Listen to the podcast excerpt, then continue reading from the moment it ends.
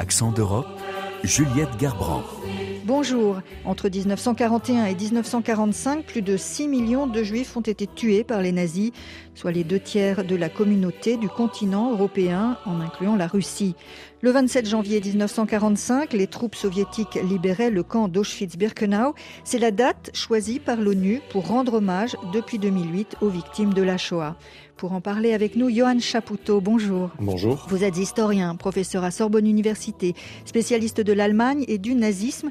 À l'occasion de cette journée de commémoration, nous allons donc nous pencher sur la mémoire européenne de la Shoah, ou plutôt les mémoires. Mais d'abord, revenons sur cette date du 27 janvier. Pourquoi avoir choisi cette date spécifiquement, ce camp en particulier?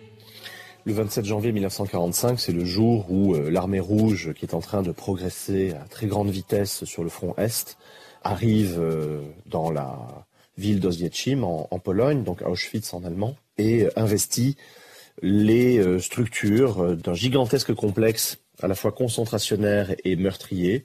Il ne reste dans le camp que des quelques milliers de détenus euh, abandonnés à leur sort, dans un état évidemment nutritionnel et sanitaire absolument déplorable. Les SS sont partis en détruisant le maximum de structures qui les incriminent, en détruisant des archives et en évacuant dans des conditions absolument atroces les dizaines de milliers de détenus qui pouvaient encore leur servir comme force de travail. Les bâtiments du centre étaient intacts euh, malgré tout à la libération, euh, en grande partie, alors qu'ailleurs les nazis euh, ont effacé beaucoup les traces. Oui. La politique nazie, c'est une politique d'effacement systématique des traces dès 1943, hein, puisque les corps de Sobibor et de Treblinka sont fermés fin 42 et dans le courant de l'année 43. Autrement dit, dès qu'une structure de mise à mort a rempli sa tâche, c'est-à-dire la destruction de la population juive locale, on détruit les structures qui sont généralement légères et on efface les traces. À Auschwitz, enfin en l'occurrence à Birkenau, à Auschwitz II, ça a été plus difficile puisque contrairement au camp de Sobibor et de Treblinka, euh, on a des structures en dur, en béton armé en l'occurrence. Donc les nazis ont dynamité euh, les structures, mais ils n'ont pas réussi à tout détruire. Et par ailleurs, euh, ils devaient évacuer en urgence le camp face à, l'avancée très rapide de l'armée rouge. Et ils ont concentré leurs efforts plutôt sur la destruction des archives papier administrative, ce qui fait que, de fait, à Auschwitz, on a euh, des ruines euh, archéologiques euh, inédites hein, par rapport à d'autres centres de mise à mort. Tous les pays européens ou presque ont été touchés par la Shoah Oui, c'est un, un, crime européen dans la mesure où les nazis n'auraient pas pu, avec les moyens dont ils disposaient, ils n'auraient pas pu tuer autant aussi efficacement et en aussi peu de temps euh, 6 millions de personnes. Leur projet c'était de tuer 11 millions de personnes, ils n'ont pas eu le temps de le faire, mais ils ont quand même eu euh, une productivité, puisque c'est le terme qu'ils employaient, hein, et une performance, c'est un terme aussi qui était important pour eux, euh, tout à fait exceptionnel dans la mesure où ils ont bénéficié de collaborateurs partout en Europe. En l'occurrence, on le sait dans toutes les opérations génocidaires, il faut pouvoir euh, identifier les victimes, traquer les victimes, les repérer, les saisir en prise de corps euh, chez elles et les abattre. Et ça, les Allemands n'avaient pas, malgré euh, leur euh, volonté, n'avaient pas les moyens de le faire. Il leur fallait la collaboration active de tous les antisémites, de tout le continent européen, que ce soit des citoyens non officiels, si vous voulez, ou que ce soit des structures administratives, policières, de répression des différents pays, hein, la gendarmerie française, la police française, les préfets français, la gendarmerie hongroise, euh, l'armée euh, roumaine, etc. Toutes ces structures qui ont collaboré activement à la traque, au repérage, à l'arrestation et à la mort de millions de juifs européens. Et dans beaucoup de ces pays, euh, l'antisémitisme était déjà opérant avant l'arrivée d'Hitler au pouvoir et avant cet épisode oui, l'antisémitisme est euh, une vieille tradition européenne hein, qui est euh, millénaire ou plurimillénaire et les nazis n'ont euh, pas eu beaucoup de mal, si vous voulez, à convaincre des collaborateurs ou des assassins dans toute l'Europe de collaborer à ces opérations meurtrières. C'est une longue histoire qui est religieuse d'abord, avec le rejet religieux des pseudo-assassins du Christ. Alors c'est curieux parce que le Christ a été tué par l'Empire romain hein, et non pas par les Juifs, mais quand l'Empire romain est devenu chrétien, eh bien on a inculpé les Juifs dans la chrétienté puisqu'on ne pouvait plus dire que c'était Rome qui était devenue euh, chrétienne et l'Église était romaine. Donc il y a cette idée-là euh, et il y a ensuite euh, dans la longue histoire de l'antisémitisme européen un rejet d'ordre xénophobe puisque au XIXe siècle vous avez une forte émigration des Juifs européens de l'Est qui fuient les pogroms russes, ukrainiens, biélorusses, baltes et polonais et qui vont vers l'ouest de l'Europe, l'Allemagne et la France avant tout. Et euh, ce sont des gens qui euh, parlent une langue différente, qui sont généralement ruraux, très religieux, très pauvres et qui font l'objet d'un rejet xénophobe très fort. Et c'est sur ces terrains-là, si vous voulez, que les nazis vont prospérer euh, dans les années 30 et 40. Il y a un pays dont on parle assez peu quand on évoque la Shoah, c'est la Grèce. La quasi-totalité de la communauté de 80 000 personnes en 1940 va disparaître. L'essentiel de cette communauté euh, vit à Salonique. 97% de ses membres sont tués. À Athènes, une partie des Juifs sont sauvés des nazis par la population, d'autres sont déportés. Je vous propose de nous rendre dans la capitale grecque sur les traces de cette tragédie avec notre correspondant Joël Bronner devant la synagogue de la rue Mélidonie d'Athènes, une sculpture en forme de livre. Gravée sur ces pages qui se déplient en grinçant, les noms de certains justes grecs qui ont aidé les juifs durant la Seconde Guerre mondiale. À l'intérieur du lieu de culte, nous retrouvons l'auteur d'un autre livre intitulé Des séfarades aux juifs grecs, histoire, mémoire et identité. On se trouve dans la synagogue Beth Shalom, qui est la synagogue séfarade d'Athènes, en face de la petite synagogue romagnote. C'est une synagogue construite en 1935. Euh, j'ai choisi le lieu aussi parce qu'il est un lieu de mémoire par rapport à la déportation des Juifs d'Athènes.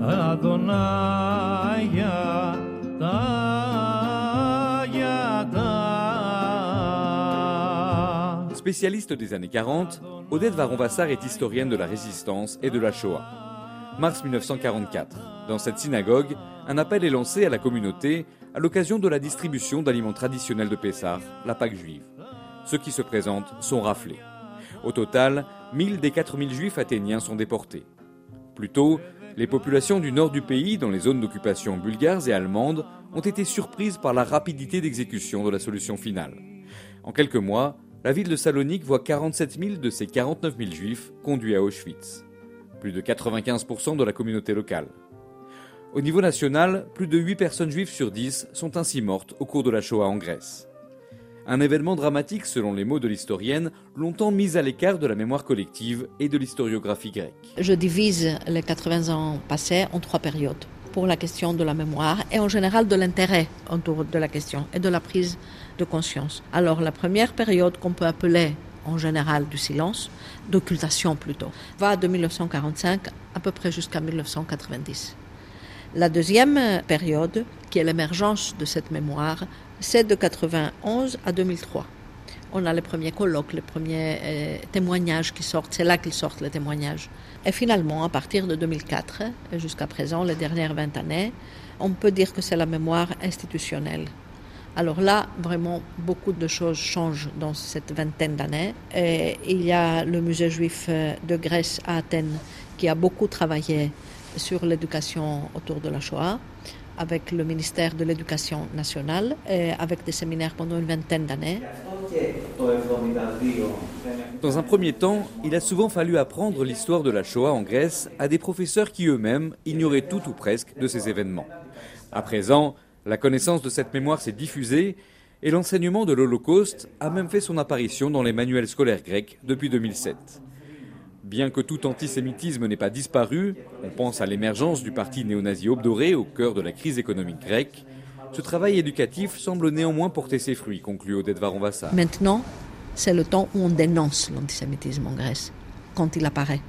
Il n'est pas cautionné l'antisémitisme en Grèce, et là, je trouve une très importante différence. Tout près de la synagogue, il existe depuis 2010 un mémorial dédié à la mémoire des victimes de la Shoah. L'actuel président grec s'y rend chaque année fin janvier pour leur rendre hommage. Face à la presse, Katerina Sakelaropoulou souligne que l'Holocauste ne concerne pas que la communauté juive, qui compte aujourd'hui moins de 5000 personnes dans le pays. Face à la barbarie, personne n'est invulnérable. Cultiver la mémoire historique sert de bouclier contre la rhétorique de la haine. Cette mémoire nous permet de rester vigilants pour préserver la démocratie et les valeurs humaines. Elle est notre rempart contre les assauts du mal. À côté du mémorial athénien, où une étoile de David stylisée symbolise aussi une boussole, sur trois plaques en trois langues, les mots de l'écrivain Elie Wiesel.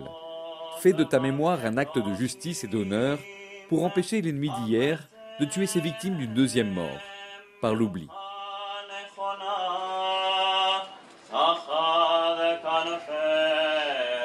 Le reportage à Athènes de Joël Bronner. Johan Chapoutot, 2007, euh, pour commencer à enseigner euh, cette page d'histoire, c'est très tard. Pourquoi ce long silence? On estime euh, qu'il y a généralement, on le constate, un délai de deux à trois générations avant que des problèmes très précisément douloureux ne se décantent. on l'a vu effectivement en France avec l'émergence ou l'éclosion de la mémoire de Vichy à la fin des années 90, à vrai dire, hein, au milieu des années 90, les révélations sur le passé de François Mitterrand, euh, le procès de Maurice Papon en partir de 1997. Pour la guerre d'Algérie, on voit que ça met encore du temps hein, en France à se formuler, à se thématiser. Mais effectivement, 2007, euh, ce n'est pas euh, précisément précoce. Euh, ça tient peut-être aussi au fait que la communauté juive de Grèce n'est pas aussi importante et centrale dans l'histoire de la Grèce qu'elle a pu être dans d'autres pays comme la France, où de fait la persécution et, la Shoah ont eu une centralité plus grande. Ce qui est très intéressant aussi, alors là moins d'un point de vue mémoriel que d'un point de vue historique, c'est euh, la redoutable efficacité, là encore un terme nazi très important, de la Shoah en Grèce, puisqu'il y avait une concentration de la population juive grecque, notamment à Thessalonique, qui a permis aux agences et aux institutions de renseignement, de répression nazie, de très bien localiser, de circonscrire et euh, de déporter les populations juives grecques, notamment à Thessalonique. Et euh, les juifs grecs font partie d'ailleurs d'une conversation entre Adolf Eichmann et euh, des anciens nazis euh, lors de leur exil en Argentine euh, en 1957. Eichmann est enregistré par des camarades de la SS, hein, c'est leur nom, et certains d'entre eux lui posent des questions sur les juifs grecs en lui demandant mais pourquoi as-tu mis autant d'opiniâtreté à poursuivre, à déporter les juifs grecs? Notamment les enfants juifs grecs. Après tout, ils ne nous avaient pas forcément fait grand-chose. Et Eichmann répond en s'énervant et, et, répond en disant, écoutez, les enfants juifs grecs nous avaient déclaré la guerre. Et ce qui est très intéressant, c'est que dans cette euh, acribie, cette opiniâtreté euh, de la persécution, on voit bien la logique génocidaire nazie, qui est une logique complotiste, victimaire, qui consiste à dire que ce sont les juifs qui, de toute éternité, ont déclaré la guerre à la germanité, et que tous les juifs sont biologiquement coupables par naissance. Et là, on voit bien des lignes de force ou un des leviers de la logique génocidaire. Il faut tous les tuer jusqu'au dernier, et euh, fussent-ils des Grecs, puisqu'ils sont tous coupables biologiquement, et fussent-ils des enfants, puisque, évidemment, la logique génocidaire, c'est de tuer les enfants. Parfois même, d'ailleurs, jusque dans le ventre des femmes. Hein. Pendant plusieurs années, c'est par la fusillade aussi que les Juifs sont tués. On parle de Shoah par balle, mise à l'œuvre notamment dans les pays baltes où 90% des juifs sont exterminés. En Lituanie, la forêt de Panerai ou Ponari en français est l'un des principaux sites de cette Shoah par balle. Notre correspondante Marielle Vituro est allée voir quelles traces subsistent de ces massacres. Nous sommes dans un lieu très boisé, une forêt de pins. Jusqu'à la Seconde Guerre mondiale, on venait ici au vert, profiter de la belle nature. Aujourd'hui, elle domine toujours, mais tout a changé. Mantas Shekshanenas guide les visiteurs à Panerei. Ce jour-là, il racontait les atrocités commises dans ces fosses à un groupe d'étudiantes allemandes. Judith Pick, leur professeur, partage ses impressions. Äh, ähm, il y a déjà ce que l'on sait sur la Shoah, mais c'est tout de même bouleversant d'apprendre que plus de 100 000 juifs ont été exécutés ici en l'espace de six mois. Les intentions sont si claires, si déterminées, c'est très important de rappeler cette mémoire sur ce lieu. Les nazis occupent la Lituanie en juin 1941. Les premiers témoignages sur les atrocités sont consignés dès le mois de juillet. Aman Kruk, le bibliothécaire du ghetto de Vilnius, relate ce qui se passe. Saule Valonaite, traductrice du yiddish, lit son journal. Le 10 juillet, des rumeurs ont été rapportées au Judenrat, le conseil juif, que des gens sont fusillés à Paneriai. Le Judenrat n'a rien voulu entendre et pensait que ces informations étaient sans fondement. Tout est pourtant bien vrai. Plus tard, c'est le grand écrivain juif Avram Sutzkever qui parle de la tragédie de Panéré, notamment dans des écrits parus en France dès 1946, comme le raconte Saole Valunaite. Sutzkever revient à Vilnius après l'Holocauste et il rencontre les brûleurs de cadavres, ceux qui devaient masquer à la hâte les crimes nazis à l'approche du front soviétique. Sutzkever est allé avec eux à Paneriai. Ils lui ont montré et raconté ce qui s'est passé. Aujourd'hui, aux côtés de Babin en Ukraine, Panerei est le lieu de l'un des plus grands massacres de juifs en Europe perpétrés en dehors des camps d'extermination. Mais il est bien loin d'être aussi connu, c'est ce que relève l'historien Zygmas Vitkus. Panerei n'a pas son Shostakovich, le compositeur qui a créé une symphonie pour Babin et qui a permis de faire connaître ce lieu et de l'ancrer dans la mémoire collective européenne. Pourtant, Panerei est un lieu de mémoire essentiel essentiel en Lituanie, mais aussi, je n'en doute pas, en Europe. Sur place, il faut arriver à comprendre ce qui est donné à voir, car la nature a surtout pris le dessus. Mantas Shikshanianas. Tout est différent d'Auschwitz, par exemple. Là-bas, les chambres à gaz commencent à fonctionner en 1942. À cette date, la majorité des Juifs de Lituanie ont déjà été fusillés. Quand on est à Paneriei, on voit quelques fosses, des tranchées. Tout cela témoigne de ce qui s'est déroulé ici.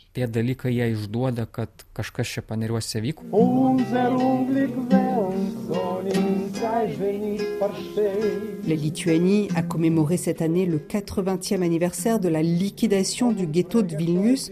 Sur le papier, la construction d'un musée à Panerei est prévue, mais la communauté juive et les historiens attendent toujours.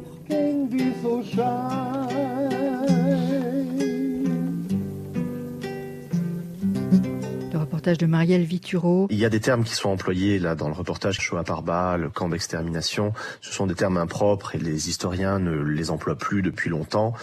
Il y a à l'est de l'Europe, dans le cadre de la conquête de l'URSS par les nazis, des opérations de massacre systématiques qui deviennent génocidaires très rapidement en juillet 1941 mais qui sont la Shoah tout simplement, euh, puisqu'on tue par balle à Maïdanek aussi. Donc il faut parler de centre de mise à mort parce que d'une part la Shoah est une unité en soi, il n'y a pas de Shoah par balle, sinon il faut parler de Shoah à la scie ou à coup de marteau, puisque c'est comme cela que l'on tue à Jasenovac par exemple.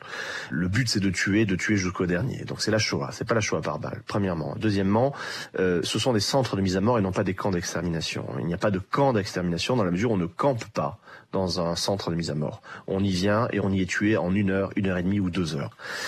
Ce sont des lieux où des massacres sont perpétrés à l'été 41, à l'automne 41 également. Hein. je pense à Babilla en septembre 41 avec 33 000 morts en deux jours. Mais ce qu'il est important de considérer, c'est que ces lieux restent actifs comme centre de mise à mort, c'est-à-dire lieu de centralisation de victimes et d'abattage sur place pendant 4 ans, puisque ça se poursuit jusqu'en 1944. À Ponari, on tue jusqu'à 1944. Johan Chapoutot, une question d'actualité. Pour finir cette émission, à l'approche des européennes, les sondages projettent une très forte progression des partis d'extrême droite des partis euh, qui sont aujourd'hui nombreux à renier leur euh, passé antisémite. Est-ce que cette distanciation est crédible? Non, elle ne l'est pas. On a l'exemple euh, du Rassemblement national en France qui n'a pas renié, que je sache, Jean-Marie Le Pen, qui a été condamné pour antisémitisme et négation de crimes contre l'humanité par la justice et qui a été fondé, rappelons-le, hein, par des anciens miliciens, des membres de la milice française et des anciens Waffen-SS français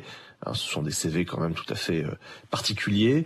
Ça épouse une politique de communication euh, qui ne convainc personne, même si certains, dans les extrêmes droites européennes, estiment qu'on peut faire alliance avec l'extrême droite israélienne et avec une partie du monde juif contre les vrais ennemis qui seraient donc les musulmans. Cette euh, idée-là d'une coalition des extrêmes droites israéliennes, européennes et américaines contre les musulmans est battue en brèche quand même par euh, une culture antisémite qui reste fondamentale à l'extrême droite. Merci Johan Chapoutot. Merci.